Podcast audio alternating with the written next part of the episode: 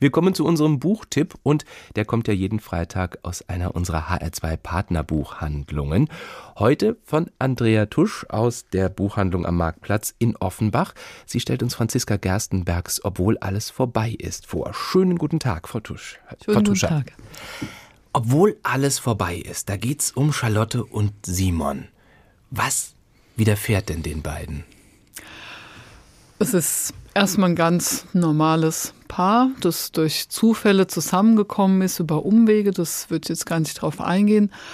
Sie heiraten, bekommen ein Kind und ziehen in das Haus von Charlottes Eltern, die ähm, gestorben sind. Sie hat das Haus geerbt bei Dresden und hat die Illusion von einer schönen, intakten Familie. Ja, wir ziehen ins Haus und ziemlich schnell merken die, das läuft so nicht. Also mhm. er ist Schauspieler, ein bisschen eigenwillig und sie mm, hat auch so ihre Baustellen, nenne ich es jetzt mal, ja, und Sie bekommen noch ein zweites Kind, Karl, und merken dann, das wird so nichts. Aber anstatt sich dann zu trennen oder drüber zu reden, machen die so eine Art Familienexperiment, ja, oder ja, ich würde sagen Familienexperiment. Sie trennen das Haus, aber nicht, wie man sich vorstellen kann, so mit Wänden in der Mitte, sondern sie sagen, sie ziehen wie eine, eine rote Linie mit mhm. Farbe. Mhm. Ja, und für die Kinder ist es erstmal wie so ein Spiel. Also die Tochter ist total dabei und sagt, oh ja, cool, da machen wir das. Ich hole einen Pinsel, ziehe einen Strich, ja.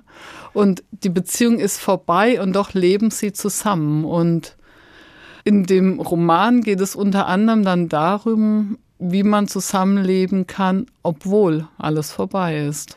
Dürfen diese roten Linien überschritten werden? Eben nicht. Und ich weiß nicht, ehrlich gesagt, nicht mehr so genau, wie alt die Tochter dann zu der Zeit ist, noch jünger. Und sie findet es erst so ganz toll. Die macht auch tolle Pläne, weil die Küche kann man nicht so trennen. Das heißt, in der Küche gibt es dann Zeiten, wann wer frühstückt. Also der Vater nimmt die Tochter und die Mutter den Sohn. Also die teilen sich auch die Kinder auf, ja.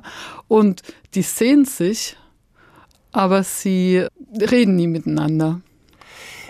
Was ist das für ein Genre, in dem wir uns befinden? Also ich kann es mir als Komödie vorstellen, mhm. ich kann es mir aber auch als großes Familiendrama vorstellen. Ein großes Familiendrama.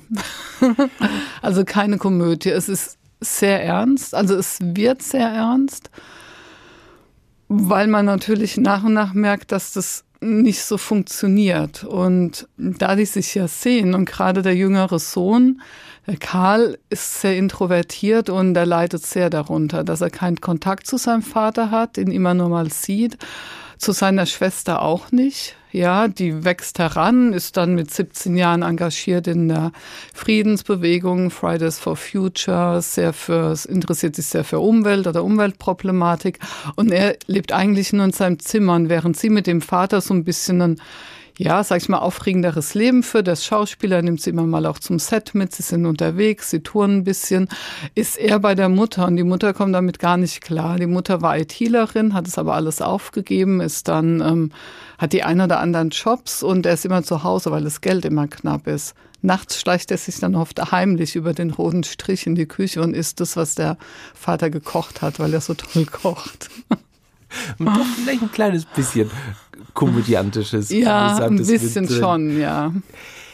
Was kann ich aus dem Buch mitnehmen? Wir wollen ja nicht zu viel verraten, wie es ausgeht mhm. und wie sich das Ganze es, ja, entwickelt. Es wird tragisch. Jetzt haben Sie viel verraten. Nein. Aber was nehme ich als Leser daraus mit? Sie nehmen mit, das sind eigentlich alles Menschen wie du und ich mit ihrem mhm. Problem, mit ihren Beziehungen. Das einzig Schräge, sage ich mal, ist dieses Experiment, ja.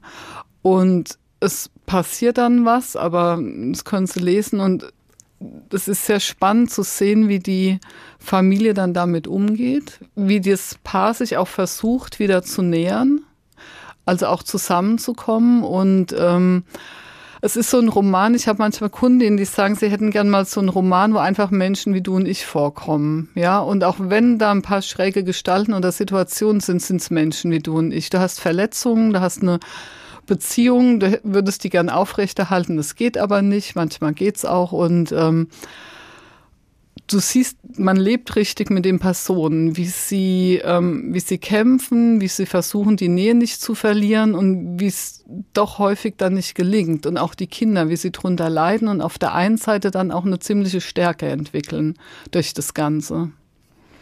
Wenn Sie das Buch jemandem empfehlen, was sagen Sie? Also für mich ist aktuell das beste Buch, das ich im Frühjahr gelesen habe bis jetzt. Ich habe zwar jetzt, gebe ich auch zu neu so viele gelesen, aber für mich bis jetzt das beste Buch im Frühjahr. Sagt Andrea Tuscher von der Buchhandlung am Marktplatz in Offenbach über Franziska Gerstenbergs, obwohl alles vorbei ist. Vielen Dank für den Buchtipp, Frau Tuscher. Ich danke Ihnen, dass ich kommen durfte. Danke. Neue Bücher in HR2 Kultur. Weitere Rezensionen auf hr2.de.